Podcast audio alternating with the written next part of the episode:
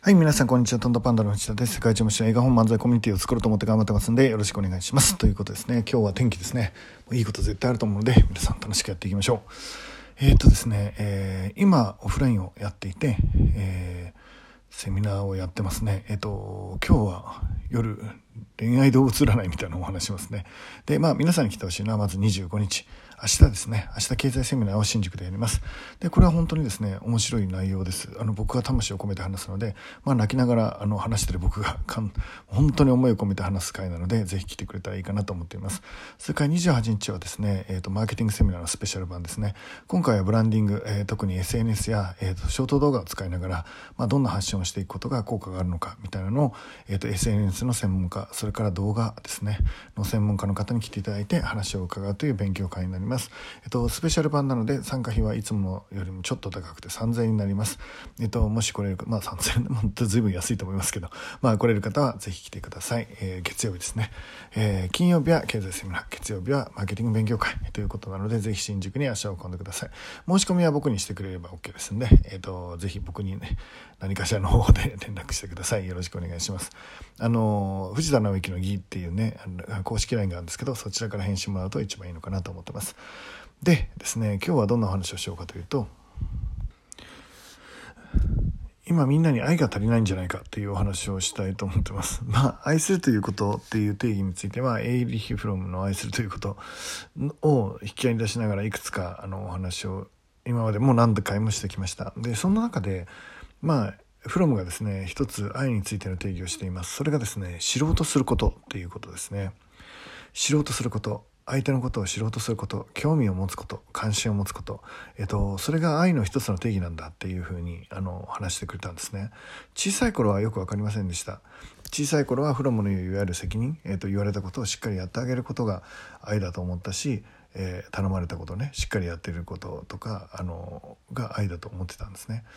でも今はあのさらに重要なことはやっぱり関心を持つことかなって思っています。知ろうとすること関心を持とうとすること、えー、これをみんな求めてるのかもしれないということですね。無視されないということですね。なので、えーと、愛の反対は無関心つまり無視ということになります。で、えーと嫌うとか毛嫌いするは実はえー、知ろうとする関心を持とうとすることで愛の一種になるのかもしれないですね。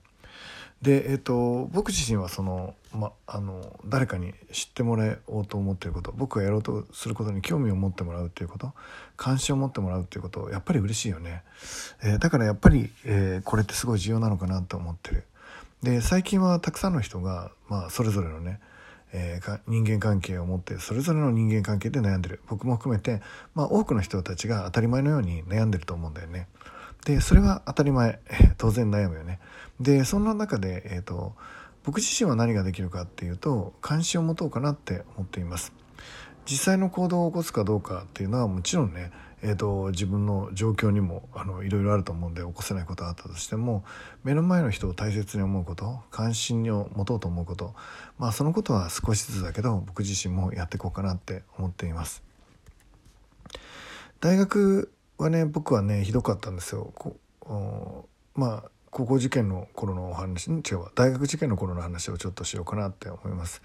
でそれで本当に愛するっていうことを、えー、感じたあ時の話をねちょっと皆さんにさせてもらおうかなと思っています。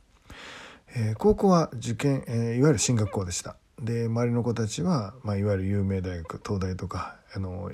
国立の医学部とか、まあ、そういうとこに行かれる方が多かったわけなんですけど、えっと、僕自身はですねその中でも、えっとまあ、350人ぐらい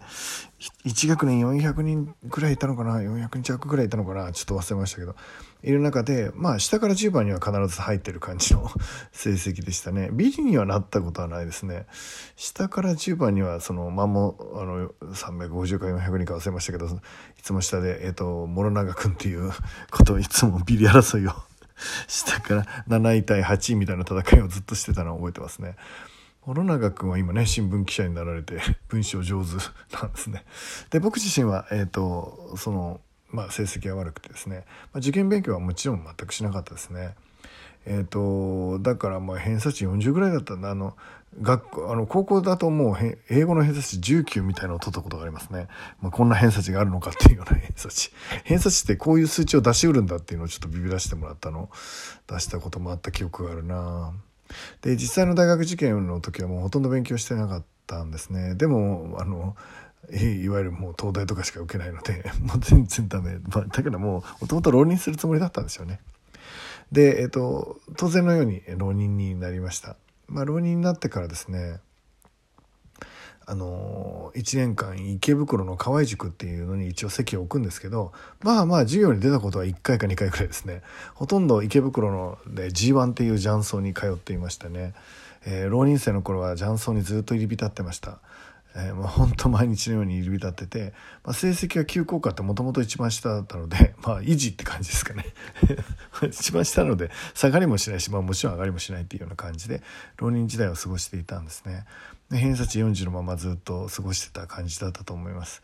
で麻雀はあのほどほどその当時は強くなってですねあのまあでも、えー、上手くなってが正解ですね。麻雀ほどほど上手くなったんですけどえー、僕の友達に深井君っていうのがいてもうとにかく強かったですね。もう全然勝てなかったです。まあなんか浪人の時29万円ぐらいなんか負けたのを覚えてますね。なんか学生学生同士でねやってボッコボコにされたのを覚えてますけど。まあ強かったですね。麻雀の話はまた別ね。うまいと強いがちょっと違うっていうのをその頃覚えたっていうことなんですけど、えーと、単純にうまい人が勝つわけじゃないっていうのは、まあ、その頃覚えました。でえっ、ー、とそんな中でね、まあ、いわゆる僕の成績は上がらなかったんですよね。で全然ダメでうん夏過ぎた秋ぐらいからですかねこのままじゃダメだなって思ってやっぱり冬前ぐらいにちょっと勉強始めようって大学受験ちょっとしっかりしてやっぱ行こうかななんて、まあ、何のきっかけだったか分かんないけど少し気が変わったんですよね。でちょっと勉強始めました。であのその時にね、えーとうちの母親はどうしてたかっていうと母ちゃんはですね、えー、僕に勉強しろっていうのは一切言わずにでもあの夏季講習行きたいみたいな夏の夏季講習で10万円いるんだなんて言うとどんなのを受けるとか何を受けるとか一切聞かずに10万円出してくれていましたお金くれるんですねでも まあ分かると思いますけどその10万円は全部麻雀とか飲み食いに消えてったっていうことですねまあそんな浪人生活を送ってましたでうちの母ちゃんは何一つ、えーと僕に「成績どうなの?」とか今どんな感じなのなんて聞いたこともなかったんですね。でえっとまあ受験期に入りまして僕もいろいろいろんなとこ受けようと思ってね受験勉強に入るわけですけどまあ進学受験勉強しない受験の申し込みに入るわけですけどえっと母ちゃんからですねどこ受けるのって聞かれたことは一回もないですね。自分で決めて自分で申し込んで自分で受けたっていうのが当時の大学受験の頃の僕だと思います。えっとどこに受けるのとか あの成績どうなのとか一切聞かれたことなかったですね僕は三男なので上の2人はもう、えー、大学行って、まあ、卒業してっていう状態だったから僕が受験する時にはもう母ちゃんはもう全然興味ないんだなって思ってました。えーと、僕の受験なんてほとんど興味がないんだろうなって思ってたんですね。で、えーと、なのでその中でね、まあ、受験が始まりました。まあ一通り頑張って最初の合格発表がねえっ、ー、とね慶応だったんですよねで日吉の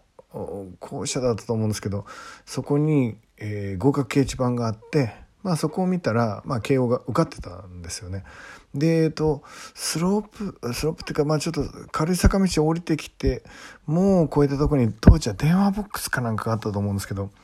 まあそこからね夕方あの僕落ちてると思ってたので、まあ、たまたま受かってたわけですけどあの電話ボックスからですねまあ興味はないだろうともう今まで何にも聞いたことないから興味はないだろうと思って母ちゃんに電話したんですよね。その時の光景をね僕今でももう何40年、えー、40年はだったらかな35年とかだったら今でも思い出します。で電話した時にですね、えーと母ちゃんがですねあのあ受かったよみたいな、まあ、どうせ興味ないだろうなと思ってえ受かったよって言ったらね死ぬほど泣いてたんですよ死ぬほど自白血で泣いててよく頑張ってねって言ってくれたんですよね僕の受験なんかどうでもいいと思ってたんだけど彼女なりにずっと心配してくれてたんですよねでおそらく僕の、えーと、性格を知っていてで成績どうなのとかどこ受けるのって言ったらまあこの子にはプラスじゃないと思ったんでしょうね言わないようにしながらずっと見守ってくれてたんでしょうね。で、えーと、よく考えてみれば予備校から帰ってきて、まあ、せっかくにと麻雀から帰ってきて夜ね、えーと、勉強とかしようかななんて思う時あの夜食がね用意してあったりあの部屋の暖房とかクーラーとかねその時の気温に応じて部屋の状況が良くなってたりって、えー、そういえば勝手になってたなって母ちゃんずっと見てたんだよね。で直之が頑張ればってずっと,、えーと思ってくれてたんだなっていうのを感じました。そうだってでずっと電話ボックスで向こう電話受話器の向こうでね泣き続ける母ちゃんがいてその時分かったんだよね、まあ、いわゆる感じ取ったんだよね愛するってこういうことなんだなって思いました、えー、ず何かをさせることでも何かアプローチをすることでもないのかもしれない。ただひたすら、えーと、その人のことを大切に思い関心を持ってくれるっていうことがこれが本物の愛の形なんじゃないかなって思いました。受話器の向こうで泣き続ける母ちゃんに、えーと、僕も思わずちょっと泣いちゃって「あのありがとう」って言ったのを覚えてます。でその後なんかハンバーグ作ってるから家で待ってるからねみたいなこと言われたのかな。なんか夕食のおかずかなんかを言ってもらってうん帰るよなんつって帰った日のことを思い出します。本当に大切なことは何なのか、えー、母ちゃんに教えてもらいました。愛するということは関心を持つこと。何かアプローチをすることも大事だけどまずは大切に思い関心を持つこと、えー、そういう人をね、えーと、しっかりとまあ少しでもね僕の周りの人たちにそういう愛を注げたら僕も嬉しいかなって思っています、えー、誰かに関心を持っていきましょう。誰かに関心を持ってほしいと思う前にまず誰かに大切に思い関心を持つっていうことをしていきましょうよ。ということで今日は天気がいいので絶対いいことあると思うので楽しんでいきましょう。いってらっしゃい。